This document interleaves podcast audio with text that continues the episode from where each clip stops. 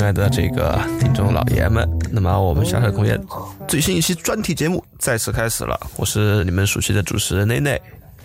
啊，我是大军。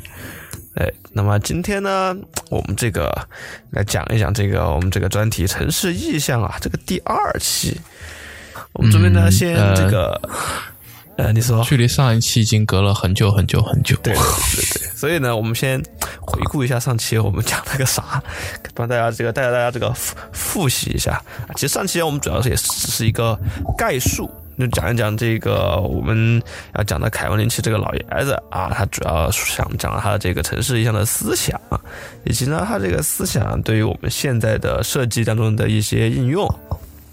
但是大家都啊都知道了这个思想，但是为什么老爷子他当时能够提出这么样的一个想法，以及当时他是有没有受到什么样的影响？就是他是不是自己脑子一拍就想出来这样的一个东西？所以呢，我们在想，就是说今天这个第二期呢，我们就去看看这个凯文林奇他的这样的一个生平和一些轶事，来探讨一下。就是说，他当时的一个成长环境和教育环境，对他的这样的一个思想的提出，是否有一些影响？嗯，好的啊，那现在就请蕾蕾开始他的长篇论述第一段。今天就这个开始要讲这个评书啊，那么这这个今天大军就主要来负责帮我这个当下捧哏。好，那么那么废话不多说啊，我们就开始这个凯文林奇的生平故事。那么凯文林奇这个老爷子呢，是在芝加哥，一九一八年出生。一八年是什么时候呢？是对比我们中国的话，正好是我们这边就是孙中山先生辞去了大总统这个时候，正好我们这边就这个风风雨飘摇啊。但在芝加哥那边呢，当然还是比较的这个风调雨顺的。那么。没呃，那么那个凯文林奇呢？他出生在这个靠近密歇根湖这个这个旁边的这个叫做黑兹尔大街。那么他早年的这样一个教育呢，是家里面开始的，家里面还是比较比较舒服有钱啊，两哥哥。那么家里面给他妈呢特别的思想开放，给他请了请了比较好的这个家教来这个家庭教育。然后呢，还把他送到当时一个特别进步的一个学校，叫做弗朗西斯帕克学校。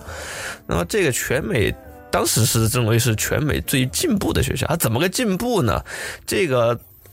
因为当时呢。就是因为还有这个信教的一个原因嘛，比如基督教、天主教。那么他的母亲其实是一位天主教徒。那么对于这样天主教徒，其实应该要求学生去什么，比如说教区学校啊，啊要像像信奉主啊，要在这种教区学校当中去学习。但他的母亲就觉得，嗯，我的儿子还是要啊，要要要这个要屌一点，还是要进步一点。于是呢，他就把他送到这个。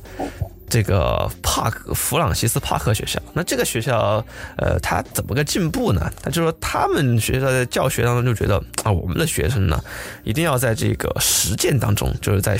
在动手当中去学习。所以凯恩林奇从小呢，就是这个啊，这个做手工啊，还有这个呃这种。实践啊，还有自然与自然这种环境相处啊，去做这些实验啊，去这样去做这样的一些活动。因此呢，这个对于他来说，就是这种具有革新式这种教学方法呢，让凯文林奇从小就受到了很好的这样的一个啊智力和这个动手能力的培训。那么同此外呢，这个凯文林奇这个从小啊，这个呃也是这个什么。感情呃也不是感情，就是说这个情窦初开的时候，也是在这个时候啊，在那个在这个帕克学校，他也认识了自己这个未来的那个妻子。嗯，那么那就是典型的早恋开始了。哎也也也也对嘛，不国外比较开放嘛。那么啊，那么在之后呢？呃，同样呃，此外就是说，他在帕克学校的这个学习呢，还结识到很多，就是说，也不是结识，就是说，感接触到了很多这种人文环境和社会学相关的东西。他当时的他的一位老师呢，就特别引导他去读什么培根啊，什么黑格尔这些呃哲学，还有这种人文素质上的一些课程。那么这些也对，呃，我看现在看来是对凯文林奇未来的这个呃从事的工作是有一定的这个影响。这个我们后面再说。那么到了凯文林奇高中的时候呢，这个时候正好是赶上了美国这个大萧条时期。大萧条时期就是这个啊，一九二九年到一九三三年这个时候。那么这个时候呢，呃，熟悉一点历史的朋友都知道，那个时候这个美国就是说整个经济就非常的动荡。那么政治也特别的这个，呃，大家都觉得政客都是 bullshit。那么但那个时候呢，就是人们就就很就很愿意去讨论政治，很愿意参与一些这种变革的活动。那么在那么一个具有先进思想的学校的话，呃，凯文林奇也是处于就是对于形势与政治特别关心的这样的一个状况下。那么在那么，在一九三六年的这个时候呢，也是是发生了这个西班牙内战。这个时候是西班牙这个当时是西班牙第二共和国的一场内战，其实是当时是一个这个。也是一个这种，呃，类似于像我们毛主席这样的一个这种啊无产阶级的这种人民阵营，以及工人阶级由引导下的这种人民阵营对传统的这种呃这种独裁者的这样的一次反抗的一场一场战争。那么凯凯恩林奇他就对对对这个受到这个内战的影响，他就觉得，嗯，我觉得这个社会主义和这个共产主义是非常非常厉害的。那么。凯文林奇在后面，在后来接受这个采访也提到，这个这段时期呢，是对他生活的一生活中的一个很大的影响的一个时期，因为这个时候他他接触到了这样的一些思想。那么随后，也在一九三五年他就高中毕业了。高中毕业就要就像现在啊，我们最近也是刚刚高考毕业，各位肯定开始填志愿了。那我们的凯文林奇同学呢，这个不知道出于什么样的想法啊，填了建筑学。但是他填建筑学，他又不知道申请什么学校。对，我觉得就是这个地方就就蛮奇怪的。怎么个奇？因为因为呃，照前面所说的话，就是他应该是一个就是有很高的政治热情，然后对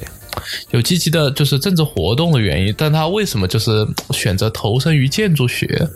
对吧？就就是一个非就。非常不理解的一个地方，但是我觉得从另外一个角度上来讲的话，就是，呃，之前也不叫之前吧，就是我们所谓的现代，呃，现代建筑的那一段时期，就是建筑学往往是和社会运动所紧密结合的，就。就几乎所有的建筑学学派都是它背后有一个社会运动作为它的一个理念，或者说它的一个最终目标，对吧？就就比如说呃，我们所谓的呃现代主义吧，就不管是科布也好，还是呃他们也好，他们背后的包豪斯运，在他们背后所谓的就包豪斯的理念，其实是就是一种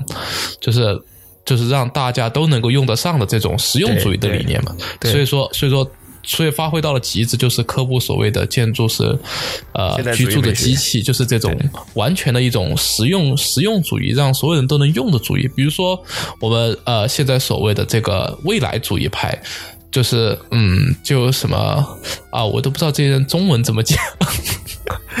就比如说什么意大利的这个 f a r i l a 的，他们这种未来未来主义，他们就是思考的是，就是在这种就有点像，就有点像他们那个时代的蒸汽朋克的一种幻想。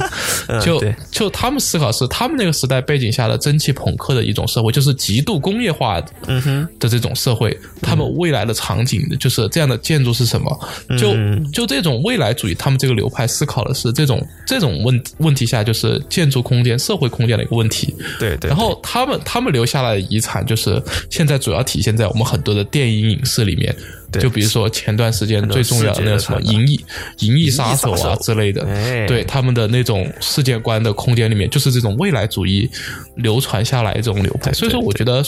可能他们当时就觉得就。就参与社会运动的一种最好的方式，说不定就是就是 参与到建筑学当中，对吧？就他们的一种理念，因为因为从他们那个讲，就是造房子其实是解决的是呃最重要的一个问题嘛，对，而且它能产生很大的社会影响，我觉得，嗯，对。但反观我们现在建筑学就。感觉很落后的样子。不不不我觉得在理念上就比他们落后了很多，没有理想性了。不同时代肯定这个考虑的问题不一样，不过也可以刚才大军这样说到这些这些事这些人，其实也可以看到，就是说，确实是建筑学在一直在就是希望就是关注社会发展，或者是说希望以建筑学来解决一些社会问题。这是他怎么说呢？和社会和这些政治活动其实很直观直接的一个连接方式。不，我觉得那个时候就是 就建筑学嘛，就是他始终和人民是站在一起的，他始终和社会是站在一起的，就没有成为现在这种精英所谓的精英式的建筑师。好，这个我们等会儿可以可以可以再再进一步的讨论、嗯，这个。对对对，好，你接着讲。对，那么刚才说刚说哪儿来着？说他高中毕业要开始选大学了，哦对对对对选投专业，对，开始投专业。哎，他就那开始填，他就不知道填哪个学校啊，他就去，他就拜访他肯定最近的嘛，他住在芝加哥，肯定就是就去问问芝加哥这个学校。那么有一个叫做霍拉伯德的一个老先生，他就问问问这个，哎呀，老老霍啊，这个。呃，我老霍老师，我想学他怕这个，他怕是不能叫老霍，那我想一想，还是叫霍老师好了。霍霍老师，这个我想学建筑学，我该报哪个？那老师就说啊，凯文林奇，你应该去去耶鲁上上大学，耶鲁是这个最最有历史、最牛逼的这个学校啊，所以这个凯文林奇就去了耶鲁这个学习建啊筑学。不，这个凯文林奇高考还是很好，就是就是老师说，我觉得你应该去清华学建筑，于是他就去了清华学建筑，感觉是顺理成章一样的感觉。啊 对对对，因为当时耶鲁其实也是这个非常是具有权威性的，在美国当时来说。但是呢，凯文林奇进去学习之后呢，他又觉得，因为耶鲁当时他虽然说具有具有权威性，他也是这个最具有历史的，但是他的但是他的教教学方式呢，就趋近于一种学院派的这种教学。那么凯文林奇自己就觉得不太喜欢这种感觉，他觉得有点太保守了。就和他的这种啊、这种想要改造社会的这种政治主张有所有所不同。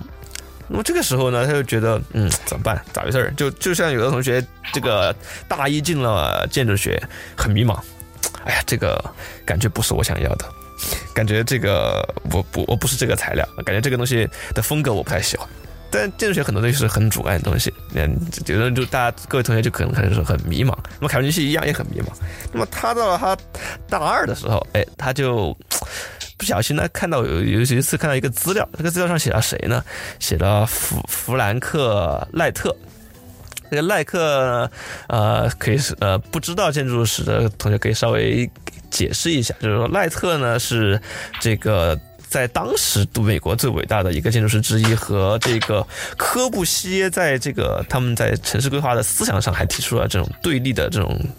关系，他提出了这个管某城市的这样的一个理论。同时呢，他赖特赖特应该是当时就是就是嗯美国最知最知名的建筑师，就是他几乎就是美国建筑师的，就是象征。因为就赖特赖特也是属于那种奇葩式人物吧，就是既是奇葩也是天才吧。就他他也是就是一。一技成名，然后他一生，嗯，在美国的作品大概呃，一生有这样超过两百个作品就是他设计的，哦这么多吗？就属于对，就属于超超超超超高产的设计师，所以他几乎就是他的那种，就是从流水别墅那种延伸出来的那种呃自由的那种、平那种与自然与草资源相契合的那种对，所以流传下来后就深深刻的影响了之后的很多的那种对对，对。就是美国的那种建筑的风格和设计，呃，就算是一代元老，就是美国美国设计师的呃最著名的一个象征吧。不过还不不过那是他他老人家开始老了过后的时候，哦，而且他就他，但是他对，但是他那个时候应该也已经是业已成名了的。就对对对，其实他的那个草原式的住宅这样的一个风格，这种强调横向线条的风格，其实在当前很多国内的地产设计当中，地产的那种商业住宅设计当中都会用到。哦，这不就是所谓的美美式住宅吗？对，美式草原风格住宅，这个有就呃有有就当年当年当年上课的时候介绍的，我国地产常见二十三种哎，对对对对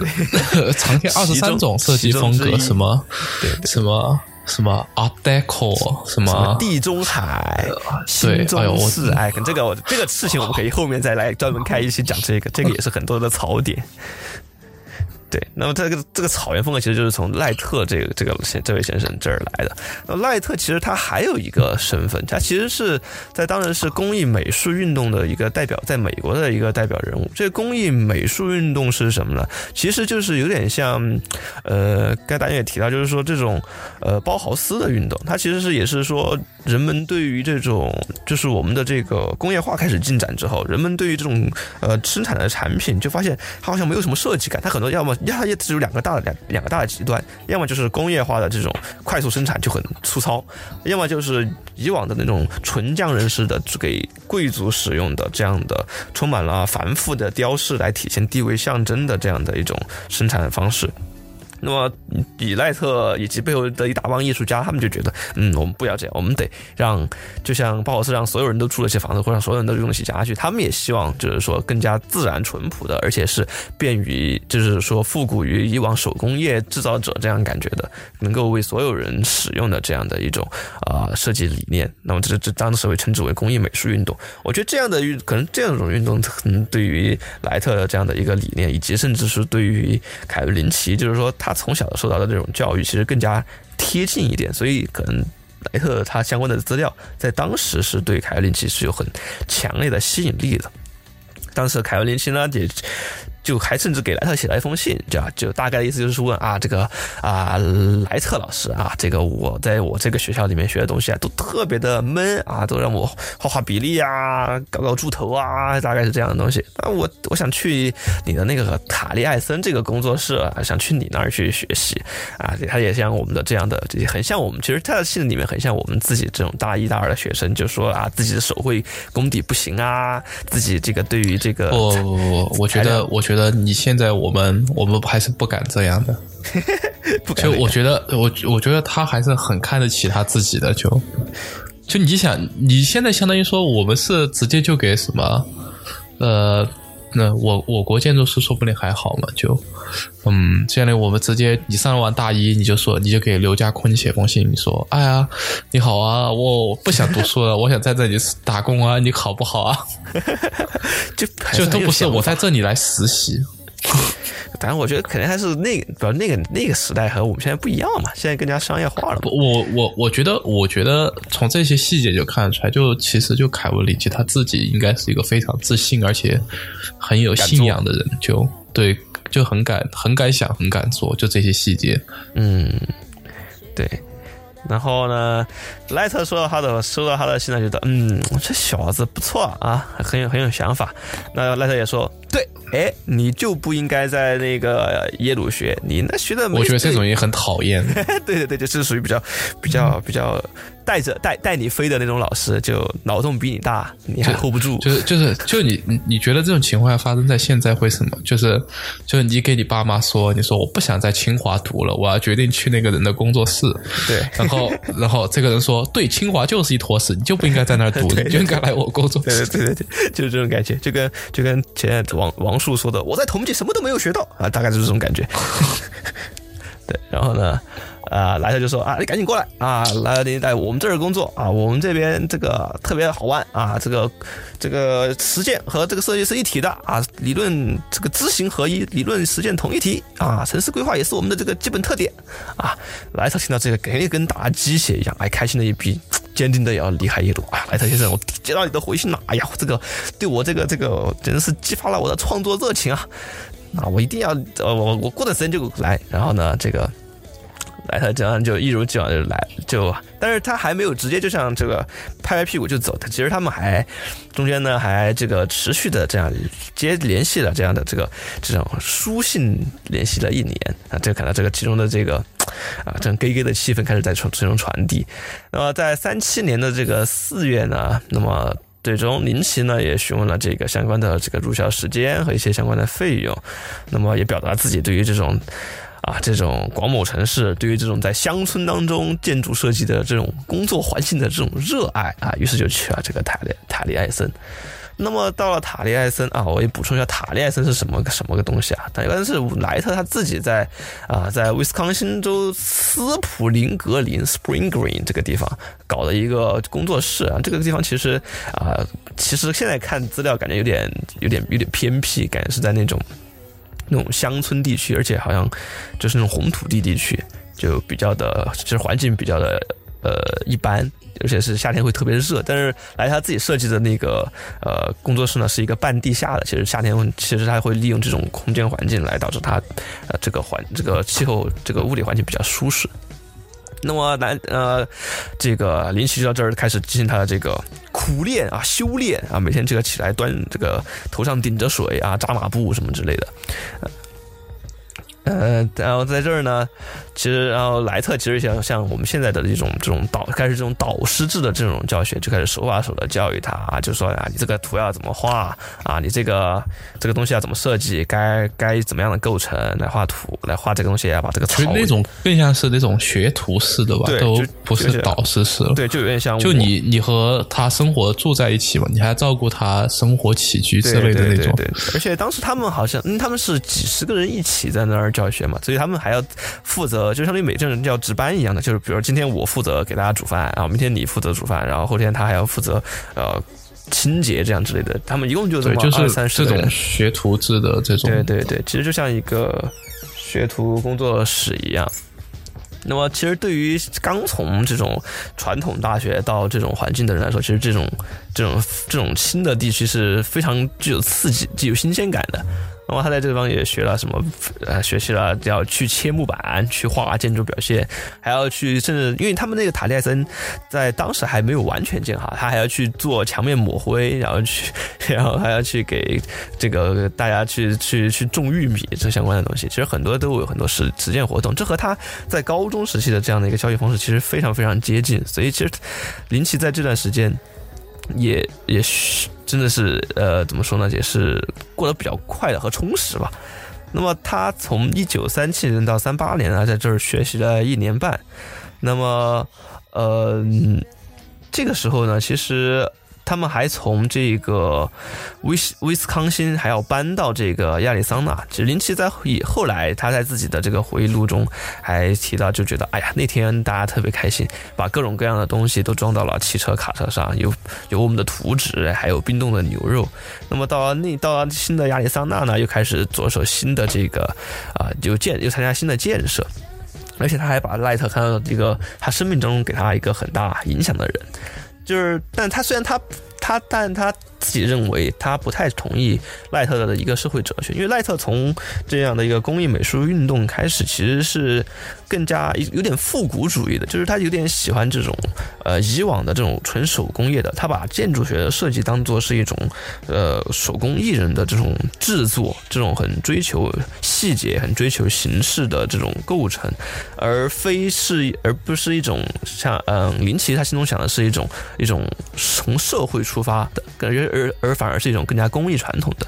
那么林奇就觉得嗯，可能这个格局小了一点，还不是我想要的。这种去改造社会的这样的一个大的这个崇高的这个理想，那么所以他给林他给莱特说：“这个莱特老师啊，我啊我想走了。”莱特一听，那你这还得了？你这个给我画图画了一年半啊，这个还没出师啊，钱也还没给我挣够，你就想跑？这个莱莱特其实很很不开心，这个啊。这个国内的很多这个很多研究生同学们肯定听到这一段，肯定觉得非常的熟悉啊，这个啊，那我这个这个肯定我们就不细细细的吐槽。那么林奇就离开了这个阿里塔森，因为他觉得如果在阿里塔森待的太久，他会觉得就完完全全被赖特管管住，而且被赖特。但是我觉得他真的很厉害呀！你想，他从耶鲁又跳出来，然后这里他又不跳，就是。他就你感觉给我一种就是他没有拿到一个学位证的感觉，对，而且他知道他要什么，就就我觉得这嗯，就这些细节都看得出来，他是一个很自信而且很有目标的人。嗯，对对对，就他清楚的就是，而且有一股那种冲劲吧。嗯，对。而且就是在军营那种师徒制的话，其实老师的这种这种话语权是导师的话语权是非常大的嘛。所以在当时，在那个艾塔森的教育，其实呃也是非常折磨人的，就是老师会呃非常严厉，非常的批评的也非常粗暴。其实对于很多年轻的设计来说，设计者来说，其实是非常是一种蹂躏的状态。那么呃这种蹂躏的状态，其实呃他并没有把林奇打倒，但是林奇自己也认为他他不希望成为这样的一个教师。其实也导致他后来自己成为了更加一种以这种温比较温柔和和蔼的这样的一个老师。那么林奇离开了那个。赖特呢？呃，他就他觉得，嗯，我现在会画图了，我开始我会画这些乱七八糟的倒霉东西了。那么我他觉得我应该去再学习一些更加落地的东西，去去学习一些跟结构啊，还有我们的这种市政设施相关的知识。于是呢，他又到这个伦斯勒工学院，这个去学习这样的知识。但这种纯工程师的，其实和他最开始的这样的一个跟社会。这种一个社会运动、社会参与的这样的一个一个一个一个方向，其实不太合他的口味，所以他，而且而且他又很屌的是，他又学到了一半，学到一半他又不学了。对啊，就就 对，就他没有拿过学位证，就 对，就感觉他没有从来没有拿过学位证，而且他不也不 care 这个事情。然后他他学了一半，虽然没有学工程学工程学相关的东西了，他又继续，但是他又在，他还是留在那个工学院，他学什么呢？学生物学。这个就很迷。那么工作了一段时间，到了一九四一年这段时间，这个呃二战到了四一年的六月，其实二战就开始了，就德国开始入侵苏联。那么这段时间，呃，林奇呢也和这个自己的老相好，这个早恋对象啊，就就结了婚。结婚没到三周啊，然后就应征入伍参与这个。第二次世界大战，那么四四年的时候呢，还被送到了南太平洋去，在菲律宾参加了这个去服役。那么服役之后呢，回到美国，这个时候林奇也老大不小了啊。这个时候他回到了他的这个这个学校，那么重重返重返这个高校，那么呃进入了哪个学校呢？进入了啊，当然这个最非常牛逼的 MIT。那么这个时候，他在这个时候，他才去攻读一个城市规划的这样的一个学位。那么，当然，他为什么要去？呃，为什么他在这个时候，他就是一个一个这样？你看他这样一个出身，从学到耶，在耶鲁学这种传统建筑学，再到莱特那儿去学习现代主义的建筑学，然后开始学习市政和结构工程，啊，甚至还学了一段时间的生物学。就他的这个人生轨迹非常的非常的丰富。那么这个时候，他觉得，嗯，是时候回归。回归初心，于是他觉得，哎，好像城市规划可以给我这样的一个一个机会，我既可以做跟空间、跟设计有关系的东西，同时我也可以参与到一些社会改造、一些社会运动当中。而对于他这样的一个呃这样子一个专业选择，还有一本书，就是说刘易斯·芒福德的《城市文化》这本书。那么这本书呢，我稍微简要的说一下它，讲了个什么？他讲了这个啊城市当中的基本一个一个呃他。基本的问题就是认为这个。啊，人的一个基本需求，人的步行交通和人的目面面面交头交流是城市当中非常重要的。那么他在里面就认为中世纪的这个城市，这种小尺度的城市和和以及和这种自然环境这种融为一体的城市是非常棒的，而且批判了这种呃巴洛克时期的这种，比如说我们的大轴线，我们就要强调这种什么大台阶，这种现在啊某某国某党啊特别喜欢的这种形式啊这种的这种。对这种形式进行的一个批判。那么，呃，凯文林奇呢，他看了这个书，他就认为，嗯，以及他他当在当时其实是现代主义开始逐步开始泛滥的一个情况。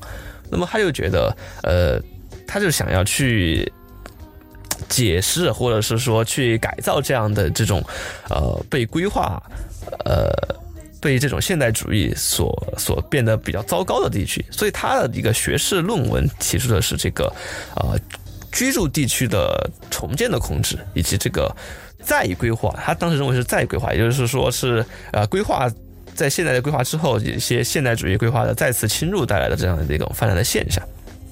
那么这个这个论文呢，也导致他在当时嗯受到了很多这种他的老师或者是其他的一些教授的一个重视。那么之这也是日后邀请他留在 MIT 成为一名老师的一个主要原因。那么到现在都不行了，什么都不行了，什么都不行。就现在，就现在，你水平再好，你没有博士学位，你是没有办法留校任教的。是呀，好，这个，这个，这个我也在说。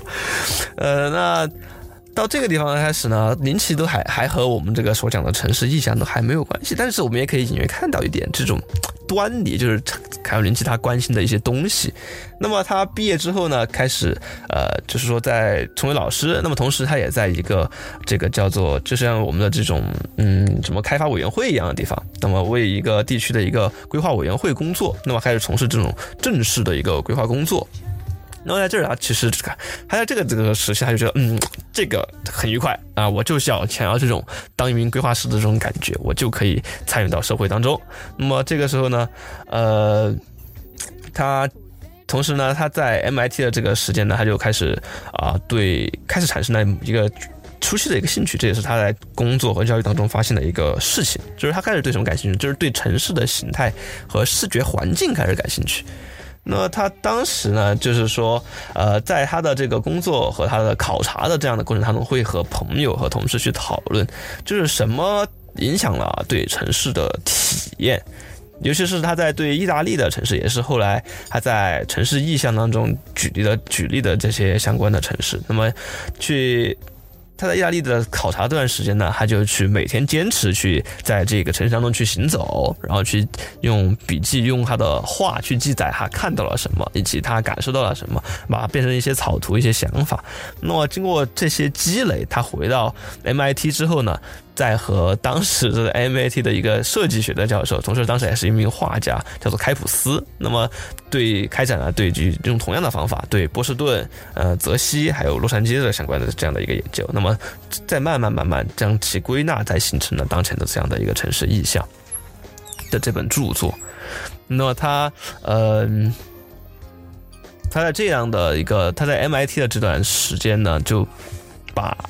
和同样的这样的一些相关的，我们的霍华德和亚当斯这样的一些一些同道的人士，那么再把 MIT 的规划变成了当前最牛逼的一个规划专业之一。同时呢，后来，那么他现在他有了自己的著作啊，也成为了一个比较好的导师。那么他开始有他自己的一个教学的方式。那么他就明显的和赖特不一样，赖特就是一种师徒式的嘛。那凯尔林奇他后来在教授他自己的学生呢，就更加注重他们的创造力培养，去刺激他们自己对于一些这种领域问题的关注啊。而且他的教育方式是一种苏格拉底式的。那什么叫苏格拉底式呢？就是刚刚我们说到，就是说莱特是一种师徒式的嘛。那么还有一种是叫做经院式的，就是呃灌输式的，有点像我们现在的这种高中的这种这个状态。那么还有这个苏格拉底式的，这个是古古古希腊的这样的，就是说学生和老师是一种更加平等的这样的一个关系。那么学生和大家是可以自由的这样的一个提问和思索的一种方式。那么应该是就是苏格拉底是，应该是更强调的是启发式的教学，就是嗯，不直接告诉你答案，通过提问的方式，对对对，然后让你让你思考答案。其实这个和就是中国所谓禅宗的这种呃教育理念是很像的，就是所谓的不立文字，其实也是这样的，就是。呃，他们都认为就是道理，嗯，表述对于每个人来讲都是不一样的。嗯，但是就是我告诉你什么，你不一定能明白什么。但是如果你自己能够意识到什么，那么你才真正的明白了这个问题。对，是悟出来的，就是靠悟出来的，不是靠教出来的。对对对对对。所以其实凯文林奇在未来还还在后期的时候给他的学生教育的时候，就是不停的引导他们，就是说提问，让他会让他们自己去提问。他就去听，他只需要去倾听他们的想法，然后去稍稍的给他们一些指引就可以了。所以其实很多的他他自己的学生在离开 MIT 之后，也与他有很好的一个联系，甚至说有很多就后来的很多这样的学术的交流的活动，也包括后来呃凯文林奇和中国的这样的一些相关的交流，其实也是他自己的中国学生，那么比如说像梁鹤年先生这样之类的，那么这样的交流产生的。呃，基本上到这个时候，其实凯文林奇相关的这个产出，或者说他的一个学术的一些东西，其实呃基本上已经定型了。就是他一个人，他一个人一生也也提不出来多多多少东西。那么他提出了这样的一个最核心的一个城市意象。那么呃，我们其实可以开始探讨一下，就是说。刚才我们所提到了那么多的这样的一个事件也好，还有他的教学经历也好，其实其实是我对于他的这样的一个思想的提出是具有一定这个，其实是一定有一定的必然性的。比如说我们之前面说到的这个，刚才我们讨论到的这个，就是我们刚才准备讨论那个是什么来着？嗯。忘了，不管。呃，就是现代主义的那个东西。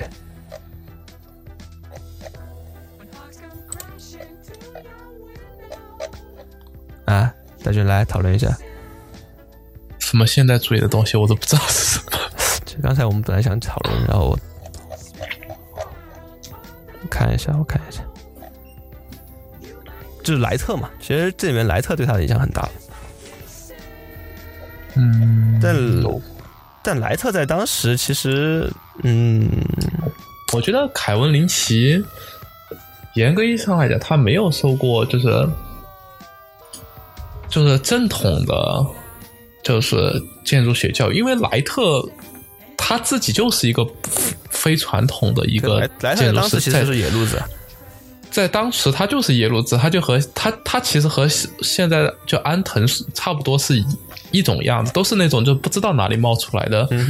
惊世奇才的那种感觉。就对当时的那些就是建筑师而言，所以说我觉得就是，嗯，你说他他受了多少就是莱特的影响？我觉得嗯，也并不必然吧。但是我觉得就是，而且你看他最后他就是青史留名的这个城市意象的这种提法，其实也不是一个传统意义上的就是。规划学上的一种理论，对吧？对，所以说他说他把这个认为是一种开创性的一种，因为当时规划，嗯，讨论的，嗯，都是因为规划规划学题，对，最开始的都是形形态啊，然后，嗯，你从有芒福德开始加入了更多，就是那种时候，比如，对，开始了就更多的人文的反思嘛，芒福德啊，然后雅各布斯啊，这些对于就是现代化这种开始进行人人文和文化上意义上的反思，但他们。归根到底都还是就是固化在和形态有关和和生活有关和一些使用者有关，但是你看林奇他走的这个路子，也相当于算也算是当时的一个野路子，对吧？就没有谁谁往这个方向上。往往这个方向上的，而且你他是采用一种就是实证型的一种方法在论述他的理论，对吧？就是呃，他要去做调研呐，然后他从这些调研的结果里面对这些数据进行一种收集，进行一种整合，进行一种分析，于是他提出了他的理论。就是你看他的这种，就是他的论证过程，或者说他这个理论的这种。构造的方法就和当时传统意义上的规划学科的这种，呃，案例式的这种方法是完全不一样的，嗯哼，对吧？我觉得这个这个也，我觉得就是反映在就是就他前面就是我们讲到了，就他的那种，呃，老是不停的换换学科去学他想学的知识，然后我觉得是有很大的必然联系的，就。就你从我们现在角度上来讲，就他凯文林奇就算是一个所谓的梯形人才嘛，就就他的知识跨度非常的大，对对，就他各个方向的知识上他都有点，但是他他有一个他自己现在主攻的方向知识，对，然后所以说他就可以就是搞就搞很多野路子出来，因为你其他人根本不会往这个方向上想，就是对于他专长的这个领域，我觉得就是就是一个很。嗯，因为因为就从林奇的这种就是这种城市意象这种，我觉得从一种实证的方法来进行一种就是关于的讨论，其实，在后面你看也没有谁就是继续往这个方向上走，对吧？嗯，就。就他之后的很多的没有没有一个新的，就是说我站在巨人的肩上，就是提出一个我们现在觉得是这个理论一个很好的延展的一个发展。很多人按照他路子走，但是没有开创性的新一步。对对，这个是的。当然，对我觉得是更多是对于他的一个补充或者是批判，对，或者是引用或者是讨论，对吧？但是没有一个就是朝这个方向上，我觉得唯一一个可能就是说和他一个很类似的，我觉得野路子的就是呃这个空间句法这个理论的提出，我觉得和他一样也是一个野路子。但为什么提出这个人也是个野路子呢？他其实也是就这个是，就这个说起来确实确实确实很有很有意思的一件事情，就是这个空间句法这个。巴特莱特这个学院的院长，对吧？嗯哼，就他其实他他本来是学数学的，嗯哼，就所以说整个空间句法是数学图论的一种，在城市规划也好，在建筑学领域也好的一种，就是理论上的一种延伸吧。对，就就我觉得这个和林奇其实蛮像，就是他们都是有一种就是。超脱于建筑学或者规划学以外的一种知识背景，嗯，对的。然后他们把这些其他领域上面的一种观点和想法引入到建筑学，于是就自成一派。对对对。然后就，然后就，嗯，提出了一个很崭新的理论。我觉得这其实是就是从林奇的一生中就很具有启发性的一点吧。我觉得是是是。而且，其实我感觉就是说，还有一个很大的，就是说它的整个一个时代环境背景吧。就是在他那个时候，其实呃，也是就是说现代主义比较比较怎么说比较泛滥的时期，就很多地方都开始以这种现代主义开始修建这样的一个主区，而而同的与他同时期的，其实就是这种社会学萌芽的这样的一段时期，包括这个我们的简雅各布斯相关的。甚至还有后面还有这个呃亚历山大的，那么亚历山大其实刚才你说那个空间句法那个亚历山大城市城市非书型对亚历山大其实也是个和数学关系很密切的这样的一个人，对，可以看到就是当时其实大家都感隐约感觉到了这种纯形式主义下的这种这种空间手法或者说规划思维是有问有一定的问题的，或者说它会导致一些问题，所以大家就开始想要。但是什么？对，但是但是但是，其实他们的数学角度，其实反而是一种比形式还要更形式的一种方法。嗯哼，怎么说？对吧？就因为因为因为就是你现在我们在形式，我们至少就是说啊，这里有一条主轴，这里有个什么轴，这里有个什么对称，对吧？但是你数学过后，就所有的东西全部都变成了就是我最后计算的值。嗯，就其实这个比这个还要更抽象。但是我是觉得，就是就是说，这个提供了一个新的角度来看待这个问题，因为我觉得，就是规划也好，建筑也好，就是它是一个没有对错的一个，就是一个问题吧，就是它没有一个标准答案，所以它也没有正确的答案和错的答案，就是每个人都有道理，就是就是这个方案你怎么评它都是有道理的，对吧？对对啊，就所以说我觉得就是。对，就是就是说，我觉得就是当前一种情况是，大家把所谓的，如果我们看待这个问题，都是从建筑学的角度来看待这个问题，那么，那么很有可能就是我们关注了很多重点，其实在其其他的角度上来讲，往往不是重点，甚至是错误的曲解的问题的重点。嗯，所以说，我觉得就是这些理论他们的提出都是有好处的，因为他们他们给给我们一个崭新的观点，或者是一个新的角度来，嗯，对，来帮助我们认识问题。对的，对的。我觉得，我觉得就是还有一个，就是当时那个时代环境，就是也不叫时代环境吧，就是呃，就当时其实所有学科都是具有强大生命力的。嗯，就就所有学科，当时的当时的各个学科的，就是高不不仅仅只是建建筑学，就很多学科在那个时候都有一种就是横向的这种。大面积的这种就是交叉领域的这种，对，嗯，蓬勃生长了，就是各种各样的新奇的想法相互碰撞，然后产生了许多的，就是新的这种角度和论点。嗯，而且我觉得当时的环境是对这种新论点、新想法是很包容的。嗯，就他们反而呃去鼓励、去促进这种想法。我觉得，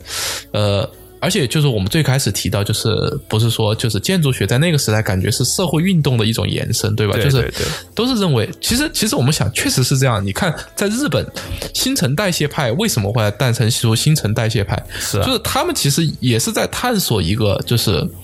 就日本的这种在在这种这种强强高强度这种，对这种，而且是这种战后这种高速发展的这种现代主义下，就是他们的他们的这种应该是怎样的，对吧？他也是受到了很大的一种社会运动的驱使导致。然后开始做，所以说你看那个时候有很多很多的方案，它都不是为了建成而做的。对对对，对，就更早一点的什么呃呃这个什么伦敦新城建设，其实也是为了提供解决这个住房的问题。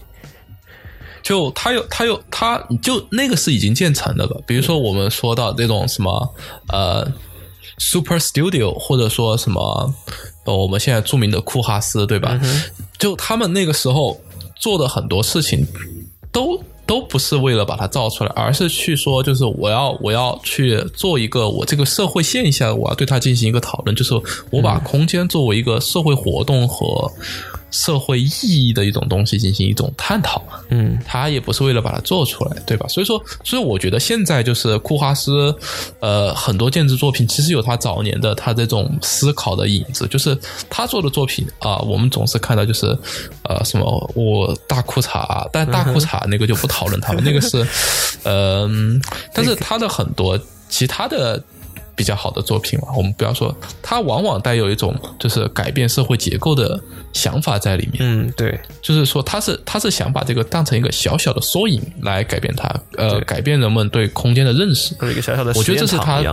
对，这是他早年的在 Archigram 的这个组里面留下来的一种，就是这种思想的这种延伸吧。嗯，对，所以说，就说到最后，我们我就想和内内探讨一个问题啊。嗯哼。就就其实你看，就是其实就建筑学里面，就是一直都有这种搅局的人活得很好的，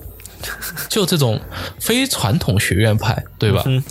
然后往往成了建筑学大师，我觉得这个是呃古今有之。嗯，对，因为呃。这其实要分一下什么传统和，其实要其实要分一下传统，就是就是不是学院派培养出来嘛，就不是说我是读建筑学出出身读出来。其实科布自己本身就是就是一个最典型的代表，科布也不是读建筑学出来的。对，其实就是思路要活，眼界要广。对，但是但是我觉得我觉得我觉得这是这是一件很有趣的事情，就建筑学往往就是以这种。就所谓学院派这种精英式教育出来的培养，往往被这些野路子给打趴下。嗯，对对吧？就其实科布算是牛逼的野路子，我们当代也有安藤这种牛逼的野路子，对吧？也有 也有像扎哈这种这种野路子。我觉得这种野路子有两种两种大的方向，第一种是扎根于群众、关心社会问题的，就是想要改造社会的。这是第一个方向，第二种就是追求极致的概念的那种先锋派的。我觉得这这两种大方向都是都很容易出这种大事。就一种就是你觉得这个东西还，哎呀，真的是设计的很到位，这真的是解决了某种什么什么问题，你就觉得这个牛逼。第二种就是他做出来那个东西的概念非常非常的自洽，而且又非常非常的实验性，就是想我操还可以这样做，就这种感觉。而且，那属于中间状态的感觉，就是我们所谓的一些所所谓的学院派，就是哎呀，你这个这儿也不能啊，这儿也要不行，你这儿不能这么做啊，你这儿要保持怎么样的怎么样的，就很多的教条。但往往就是说，但学院派学院派也不一定是教条主义吧？我觉得学院派就是那种，就思考问题的角度是固化了的，就是嗯，总是从就是嗯所谓的建筑学的标准建筑学角度来思考问题，它就是有一个框条条框框嘛。对，但我感觉就是说，就是说，这种野路子其实在探讨设计的本质，而不仅仅是建筑学设计。就是他企图通过设计来，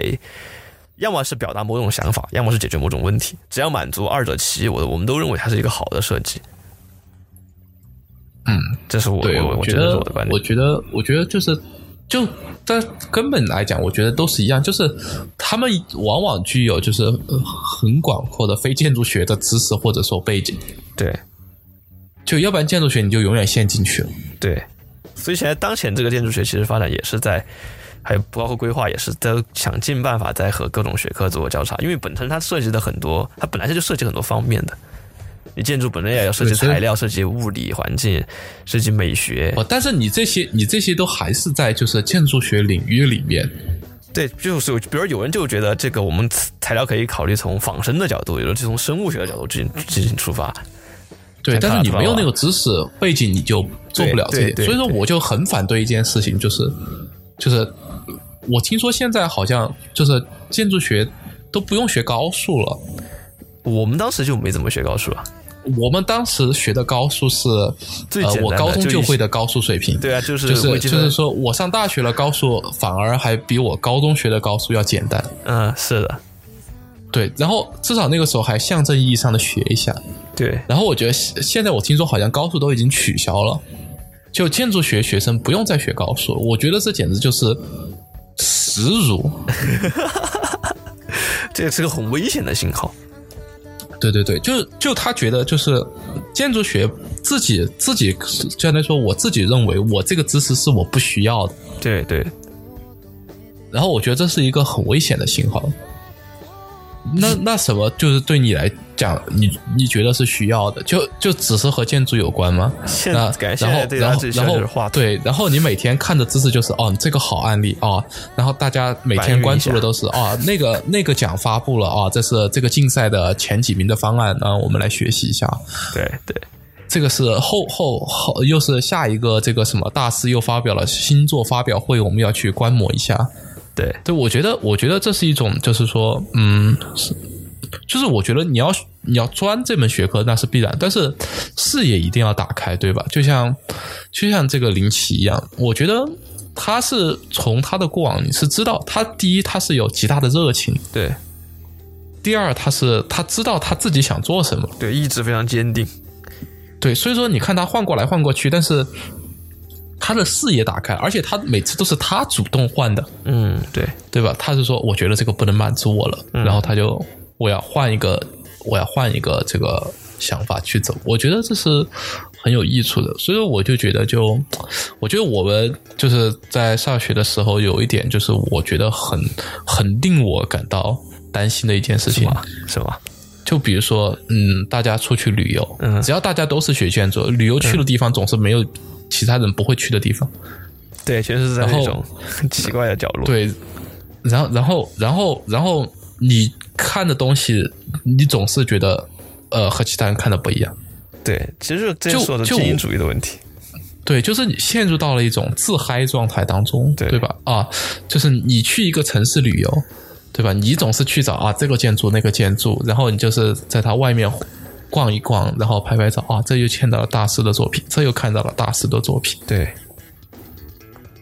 却结果我觉得你对一个城市的理解，结果就变成了你对大师作品的观摩，嗯，就丧失了很多你在旅游当中能够呃发现空间，然后感受空间的机会。对，我觉得就是这是一个很可怕的现象。对对对。其实当然，其实像包括你刚才说的，没有学数学，不光是数学，其实很多人文相关的东西的培养也还不足。所以，那那那你说我们当年那个什么啊，经典阅读课对吧？就那个现在想起来还可以。就很多人呃，当时觉得哦，死去活来的哦，每周要求布置读什么二十多页，什么什么什么什么，还讨论哦，对。你现在觉得不能哦？现在我们回过了头来看，你看这个凯文林奇的高中阶段，别人就开始读这个黑格尔，黑格尔就开始就开始学叔本华，就对，就开始看这些东西。你你说这个对他的这种思想有没有这种对对对讨论作用？我觉得是肯定是有启发的。而且而且，哲学是所有学科里面，就是就相当于说观点最浓缩的一门一门知识，对吧？就是他放弃了所有的这些具象化的讨论，他只给你讨论形而上的问题。对，就一门哲学观念是可以延伸到任何其他方面的。嗯，是的。所以说，我觉得他在学习这种知识的时候，肯定是对他后面的一些想法产生了巨大的影响的。对对对。其实现在这样子，我们来一说，其实反过头看当时的这样的一个建筑和规划教育的话，其实感觉就是，就是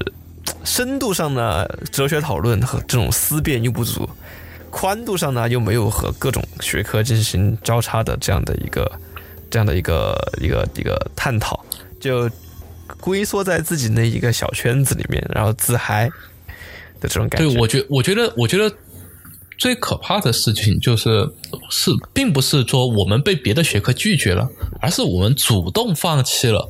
对对对，和别的学科的这种交流或者说探索的意愿。嗯哼，就是说，就比如说，我觉得就是很重要一点，就所所谓当年所谓评优嘛，对吧？嗯呃，什么叫评优？其实就是，呃，它符合了我们认为好的这个模板，它就他就一定要评优，对吧？嗯就比如说我们当年，我觉得我们当年就是最最有名的一件事情，我觉得当时我觉得这件事情对我来讲是震撼式的，嗯就是你还记得，就是有一个同学他的作业本来去要要拿去评优，对吧？啊，然然后被那个年级组长说啊，这个这个做的不符合规范，然后就要直接把他要直接把他打成那个不及格，你还记得这件事情吗？哇，这个我不记得，就是因为规范不符合，从优变成不及格。对，本来那张图只是要拿去评优的，然后当时应该就是住宅，然后他然后好像是因为他的那个就是呃厨房和客厅之间没有做墙，就没有做硬性的隔断门嘛，就是说没有没有一个它是连通的嘛，嗯然后，然后，然后，然后就说这个是不符合规范的，然后就是就是想把就直接想把这个人给他打打成不及格。哇，我我觉得这当时我听到我就觉得、呃、这完了，就就就是一种感觉，就是完了，惊了。就我不是惊了，就是完了，就就就真的就完了，就这这个还是很有点，还是有点过分。这个就就我觉得不符合规范，那肯定是不行的，对吧？就就你从呃为什么要定规范嘛？主要是就是我觉得主要还是要保证你这个设计有 quality，对吧？就是至少的规范级别的 quality，嗯哼，然后保证就是安全因素，你不能够 大家用着用着出出那些事故，对吧？我觉得所以规范是很重要的。但是学生阶段，我觉得适当的就是呃放弃一些规范，我觉得是很就是很正常的一件事情。是啊，因为因为规范都是人定的，你今天定成这个，你不知道明天定成成怎么样，的了呀。你这个城市和那个城市定的还不一样呢。